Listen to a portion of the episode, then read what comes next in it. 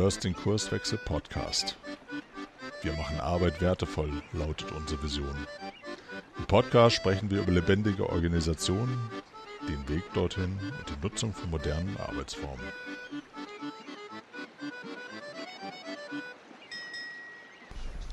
Herzlich willkommen zu einer neuen Episode vom Kurswechsel Podcast. Mein Name ist Caroline Habekost, ich bin Kurswechslerin und ich bin hier zusammen mit meiner Kollegin Andrea Kufus, auch Kurswechslerin. Herzlich willkommen.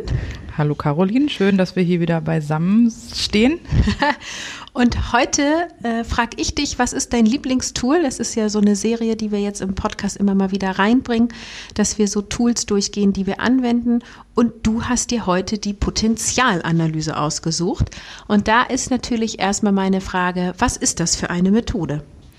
Also mit einer Potenzialanalyse kann man gucken, welche Potenziale man hat unter anderem, aber das ist nicht alles. Äh, wenn man jetzt über die Überschrift nachdenkt, Potenzialanalyse hat erstmal eine positive Wirkung und es ist eine Methodik, ähm, mit der man wertschätzend auf die Vergangenheit guckt und zukunftsorientiert nach vorne. Das heißt, es ist eine Methode, die Teams dabei hilft, ähm, sich nicht in Negativitäten zu verlieren, sondern ganz im Gegenteil zu gucken, ähm, was eigentlich gut gelaufen ist und was man verbessern kann, Potenzialanalyse. Und wenn man, ich habe das hier gerade mal aufgemalt, das ist also ein Quadrat mit vier Quadranten und oben links hat man den Quadranten, äh, da steht drin, ähm, was hat äh, gut funktioniert in unserer Zusammenarbeit beispielsweise. Im unteren linken Quadranten steht drin, was hat uns dabei geholfen. Dann hat man den oberen rechten Quadranten, da kommt die, äh, der Satz rein, hier haben wir Potenziale. Also, ne, das kann man noch besser machen. Und unten rechts ähm, ist der Quadrant, da steht drin, das hat uns behindert. Ist beispielsweise auch ein gutes Tool für eine Retrospektive beispielsweise. Okay, ähm, ich schlage vor, dass wir die Grafik einmal digitalisieren und in die Shownotes packen. Mhm. Das heißt, äh, du als äh, Hörer, Hörerin äh, kannst in die Shownotes klicken und dann kommst du auf unsere Seite und dann wirst du sehen, äh, wie das aussieht, weil mhm. es ja auf Tonspur immer ein bisschen schwierig ist. Was ist denn der Nutzen bzw. der Mehrwert dieser Methode? Ähm, der Mehrwert und der Nutzen der Potenzialanalyse liegt äh, darin, äh, was, was, ich gerade schon sagte, dass du dir ein Thema anguckst, was in der Ver Vergangenheit war, beispielsweise, ne, wie haben wir eigentlich in den letzten vier Wochen zusammengearbeitet? Ich bleibe mal an dieser retrospektiven ähm, Systematik und äh, wir dann überlegen, was hat gut funktioniert. Ne? Dann man tut sich, das kann, kannst du auch mit beliebig vielen Leuten machen, das ist ganz wunderbar. Um diese Quadranten zu füllen, kannst du beispielsweise noch eine andere Methode anwenden, ähm, One äh, von den Liberating Structures. Das bedeutet, dass sich jeder äh, für eine bestimmte Zeit erstmal alleine Gedanken dazu macht, was gut funktioniert hat, was dabei geholfen hat, wo man Potenziale hat, was einen behindert hat. Das dann sozusagen zu zweit einmal bespricht, dass ähm, das Doppelte rausfliegt und neues, neue Ideen dazu generiert werden und äh, das dann auch nochmal zu viert macht und letztendlich dem Team vorstellt. Ähm, was hat gut funktioniert? Was hat uns dabei geholfen? Da wird sehr schnell deutlich, äh, was in der Teamzusammenarbeit gut funkt, also einfach gut gelaufen ist. Und man schafft damit schon mal ein gutes, positives Grundgefühl für alles, was danach noch kommt. Und man sieht auch in schwierigen Teams oder in schwierigen Situationen gibt's ja überall mal, wie viele tolle Sachen eigentlich da sind. Das heißt, man legt eine, eine Basis, das ist wie so eine kleine grüne Wiese, auf der Blumen sprießen und die Leute fühlen sich da schon mal ganz wohl und ähm, aufgehoben, weil erstmal festgestellt wird, was ist eigentlich gut gelaufen? Es gibt immer Sachen, die gut gelaufen sind. Ähm, was hat uns dabei geholfen? Da wird auch ganz stark deutlich, wie viel Unterstützung von den anderen Teamkollegen kommt.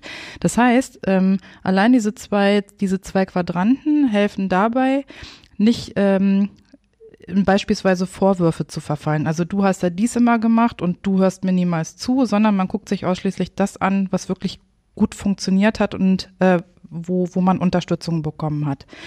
Wenn man jetzt von Potenziale, ne, jetzt gehen wir wieder in den oberen rechten Quadranten, hier haben wir Potenziale, ähm, ähm, guckt man ein Stück weit in die Zukunft. Also was ist schon da?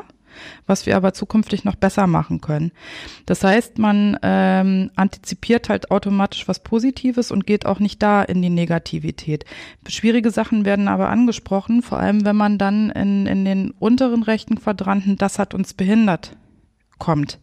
Das Lustige ist aber, dass durch diese Vorbereiten, und es, es geht gar nicht darum, Dinge unter den Teppich zu kehren, ganz und gar nicht, sondern ähm, äh, Dinge auf eine positive Art und Weise sichtbar zu machen. Und wenn man äh, dann darüber spricht, was hat uns eigentlich behindert, hat man schon mal, also das positive Grundgefühl auf jeden Fall und das hat uns behindert.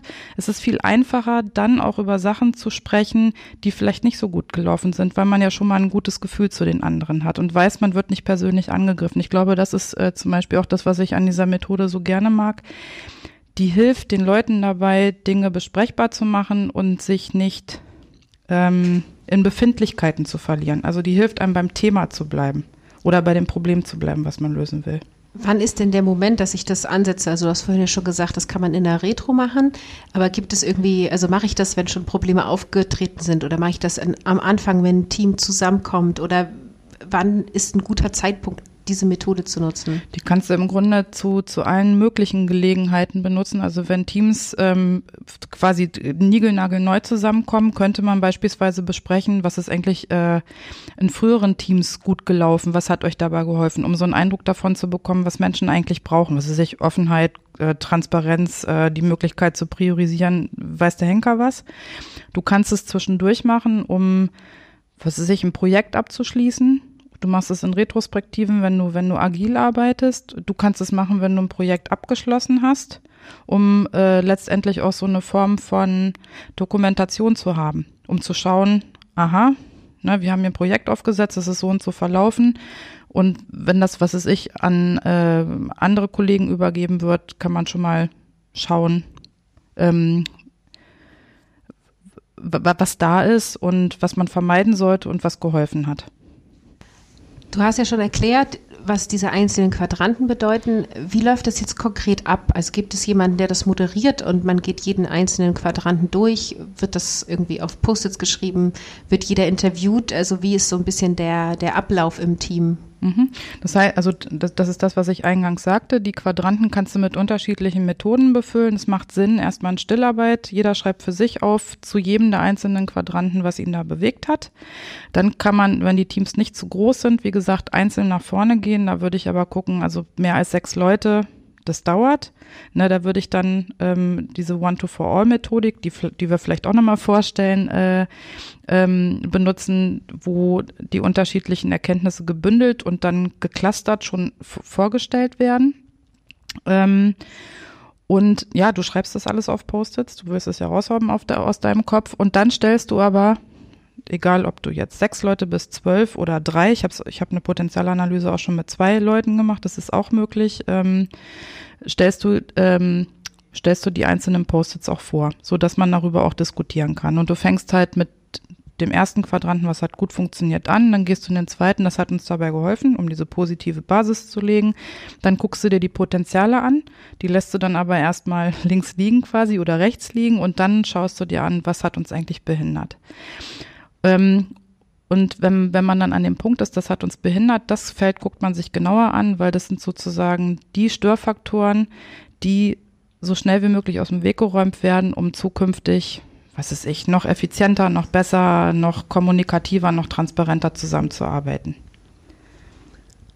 Ja, danke schön für die Einblicke. Du hast schon ein bisschen gesagt, warum du die Methode so gerne magst. Ähm, kannst du es nochmal zusammenfassen? Also wieso diese Methode und keine andere? Naja, es gibt ganz viele andere Methoden, die ich gut finde, aber jetzt ähm, im Falle äh, dessen, was ich gerade beschrieben habe, was ist ich, wie war eigentlich unsere Zusammenarbeit in der letzten Woche, wie war die in meinem früheren Leben, wie soll sie zukünftig sein? Es ist eine sehr wertschätzende Methode, die Menschen unterschiedlichster Art ganz schnell in Kontakt bringt, ne, weil man muss in Stillarbeit seine Post-it schreiben, jeder kommt zu Wort und man schafft eine Basis für Besprechbarkeit, ohne sich streiten zu müssen. Und ich habe die auch schon wirklich in verqueren Situationen angewendet, in ganz schwierigen Konstellationen. Die Leute sind alle ähm, positiv aus so einem Workshop rausgegangen. Also je nachdem, wie viele Leute man braucht, kann man das in einer Stunde äh, abfrühstücken oder in zwei Stunden. Länger braucht man eigentlich gar nicht. Und vor allem, das, das Wichtige ist, man kommt in Arbeit, weil dadurch, äh, das, was hat uns behindert, das guckt man sich genauer an und daraus werden To-Dos geschnitzt. Ne? Also was muss jetzt eigentlich weg, damit wir zukünftig besser arbeiten können? Es werden auch gleich Verantwortlichkeiten geteilt und zwar im Team. Und dann kann man gemeinschaftlich loslaufen und dafür sorgen, ähm, dass die sogenannten Impediments halt vom Tisch kommen und man zukünftig besser weiter zusammenarbeiten kann. Für die Menschen, die das jetzt hören und sagen, sie wollen das auch mal ausprobieren, hast du einen Tipp, wenn die das jetzt das erste Mal ausprobieren, worauf sollen sie achten?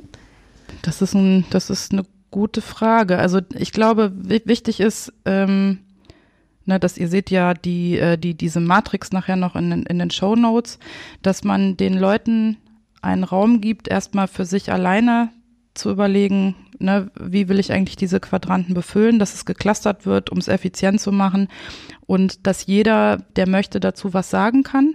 Und ich glaube, für einen Moderatoren, es sollte einen geben, ähm, ist es wichtig, hinterher darauf zu achten, dass es so ähm, tatsächlich Arbeitspakete gibt, mit denen man die Dinge, die einen behindert haben, im Vorfeld ähm, bearbeiten kann. Das ist wichtig. Dann vielen Dank für deine Einblicke. Ja, wir haben heute über die Potenzialanalyse gesprochen. Andrea hat verraten, was das für eine Methode ist und was der Nutzen dieser Methode ist und wann und wofür ihr die einsetzen könnt und wie sie abläuft. Und wir haben jetzt mehrmals One to for All genannt. Ähm, dafür setze ich auch einen Link in die Show Notes für diejenigen, die einmal wissen wollen, wie das abläuft.